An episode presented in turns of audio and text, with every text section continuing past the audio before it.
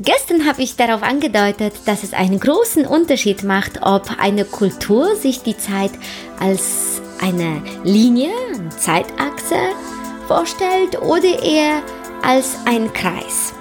Heute steige ich tiefer in diese Materie ein und du erfährst auch den Unterschied zwischen den abstrakten und konkreten Zeitauffassung, woher der Begriff einer Zigarettenlänge kommt und du begreifst auch den Unterschied zwischen dem Leben nach der Uhrzeit und nach der Ereigniszeit, wie es heutzutage noch in vielen Kulturen der Fall ist.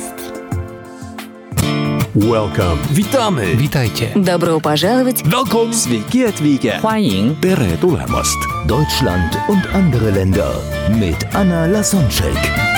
Der erste und einzige Podcast in Deutschland, Österreich und der Schweiz, der sich mit interkultureller Kommunikation beschäftigt, spannende Impulse über fremde Länder liefert, entfernte Kulturen näher bringt und erfolgreiche Menschen mit internationaler Erfahrung interviewt. Heute möchte ich dir den Unterschied zwischen den zyklischen und linearen Zeitauffassung und konkreten und abstrakten Zeitauffassung näher bringen. Du wirst auch kennenlernen, was der Unterschied ist zwischen dem Leben nach der Uhrzeit und Leben nach der Ereigniszeit. Also legen wir los. Eine als zyklisch bezeichnete Zeitauffassung wird symbolisch dargestellt, entweder durch einen Kreis, der Statik zum Ausdruck bringt und das ständige Wiederholen, zum Beispiel von Naturereignissen, oder als eine Spirale, die für eine eher dynamische Wiederkehr auf eine jedes Mal höheren Stufe steht. Diese kreisförmige Vorstellung basiert auf rhythmischen Naturabläufen wie Tages- und Jahreszeiten, archaische Gesellschaften sowie östliche Philosophien und schlägt sich auch in der buddhistischen und hinduistischen Wiedergeburtslehre sowie in der chinesischen Geschichtsbeschreibung nieder.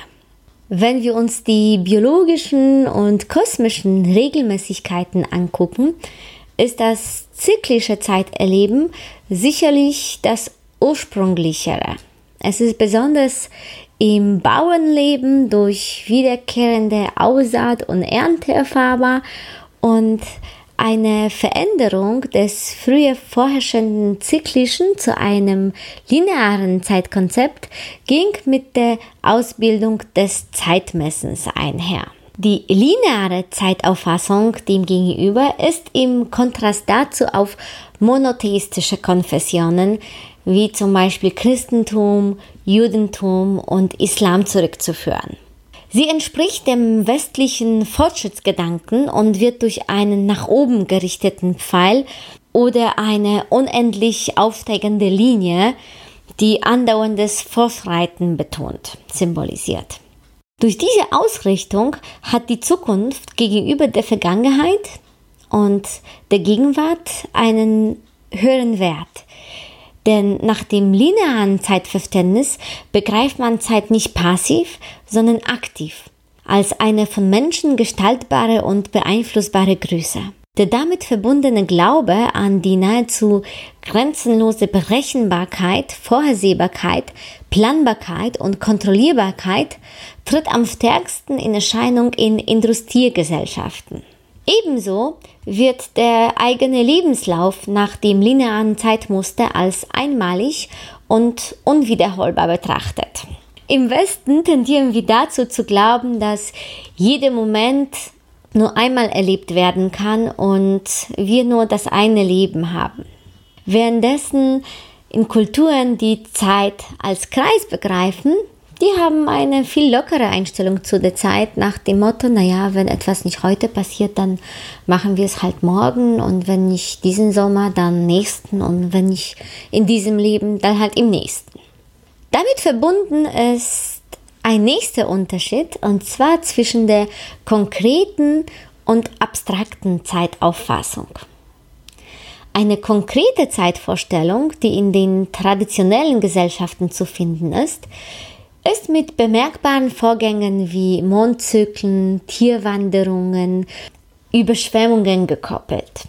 Demgegenüber wird die Zeit in einer abstrakten Zeitkonzeption präzise und nach einem System, zum Beispiel in Minuten, Stunden oder Wochen gemessen.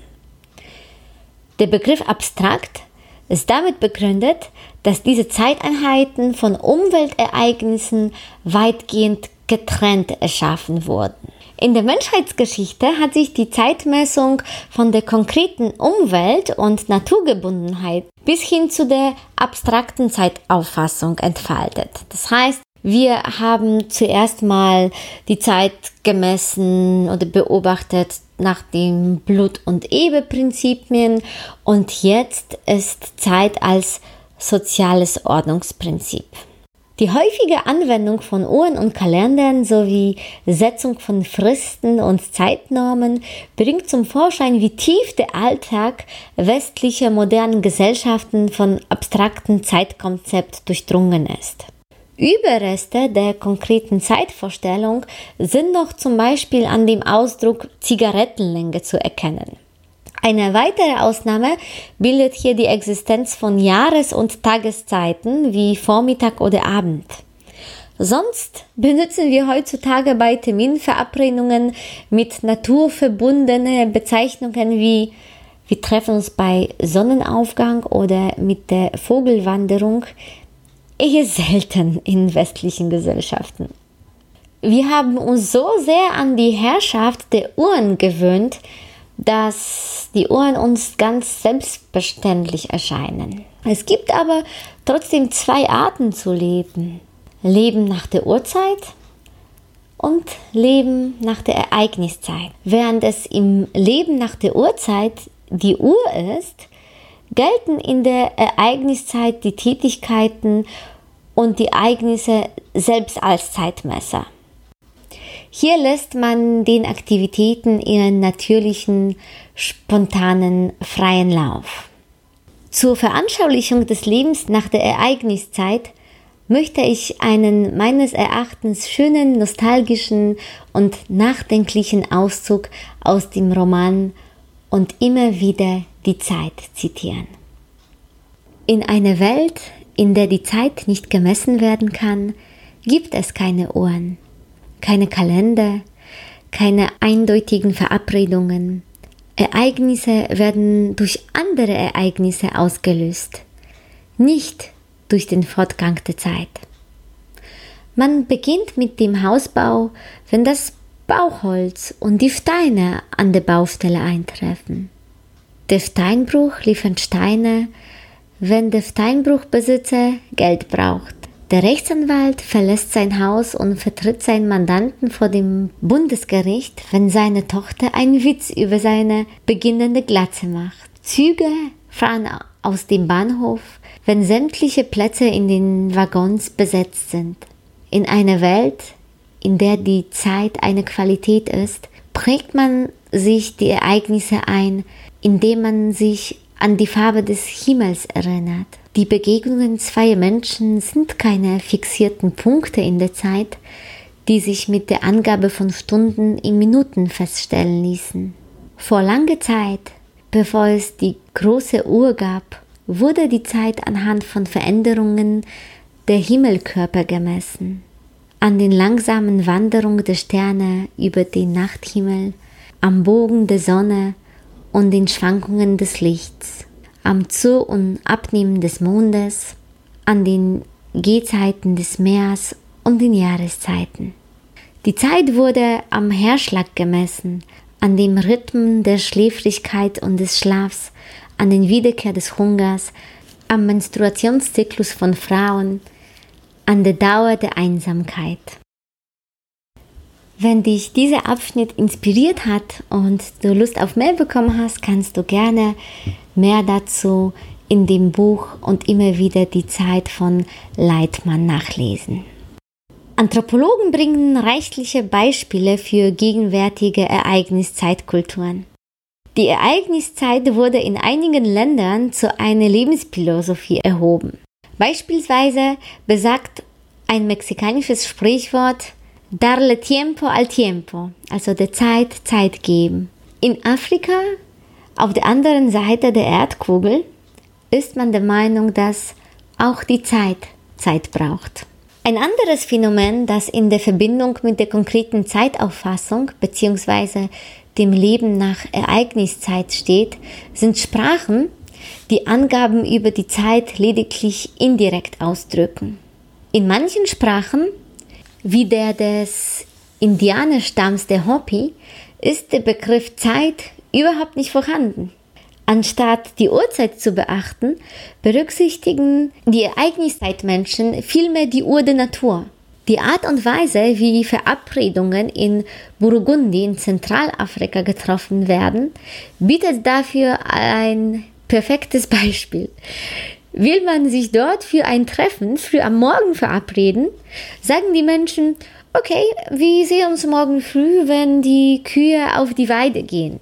Für ein Treffen am Mittag heißt es, wenn die Kühe zum Fluss trinken gehen. Präzisere Angaben wie in der zweiten Hälfte der Zeit, in der die Kühe zum Trinken draußen sind, sind nicht erforderlich und nutzlos, da man sowieso nicht exakt vorhersehen kann, wann die Kühe hinausgeführt werden. Bei Beschreibungen der Nacht benutzt man ebenfalls bildliche Formulierungen. Eine sehr dunkle Nacht wird als eine Wer bist du Nacht bezeichnet, weil es so dunkel ist, dass man sein Gegenüber nur an der Stimme erkennt. Für den Fall einer nächtlichen Verabredung stehen Ausdrücke als niemand wach war oder fast schon Morgenlicht parat. Eine zusätzliche ausdrucksvolle Darstellung des Umstands das nicht die Zeit die Tätigkeiten festlegt, sondern die Tätigkeiten zum Zeitmessen benutzt werden, bieten die in Madagaskar üblichen Zeiteinheiten wie solange es dauert, eine Heuschrecke zu braten, für einen Augenblick sowie die Zeit, die man zum Reiskochen braucht, für circa eine halbe Stunde. Als weitere Beispiele für Völker, in denen einige sprachliche Ausdrücke in Bezug auf Zeit fehlen, sind Thai und Hopi zu nennen, die keine Verbzeiten kennen. Sie behandeln Vergangenheits- und Zukunftsformen mit Zeitadverben. Außerdem drücken die Hopi wie auch das Kahin-Volk in Nordburma Zeitverstellungen mit Adverben statt mit Substantiven aus. Das hat beispielsweise zur Folge, dass es bei den Hopi die Formulierung Sommer ist heiß nicht geben kann, da die Jahreszeit Sommer eigenschaftswörtlich mit heiß bezeichnet wird. Zudem besitzen die Sioux kein einzelnes Wort für Zeit, spät oder warten. In diesem Zusammenhang erinnere ich mich an Sprachprobleme bei einer Übersetzung einer Umfrage in Mexiko, anhand derer festzustellen war, wann die Untersuchten jemanden zu einer bestimmten Verabredung erwarteten, wie lange sie hofften, dass derjenige noch käme und wie lange sie warteten. Es zeigte sich nämlich, dass für die Verben erwarten, hoffen und warten für das Spanische und ebenso für das Portugiesische nur die Übersetzung esperar besteht. Diese Sprachen und Kulturen unterscheiden also nicht zwischen erwarten, hoffen und warten.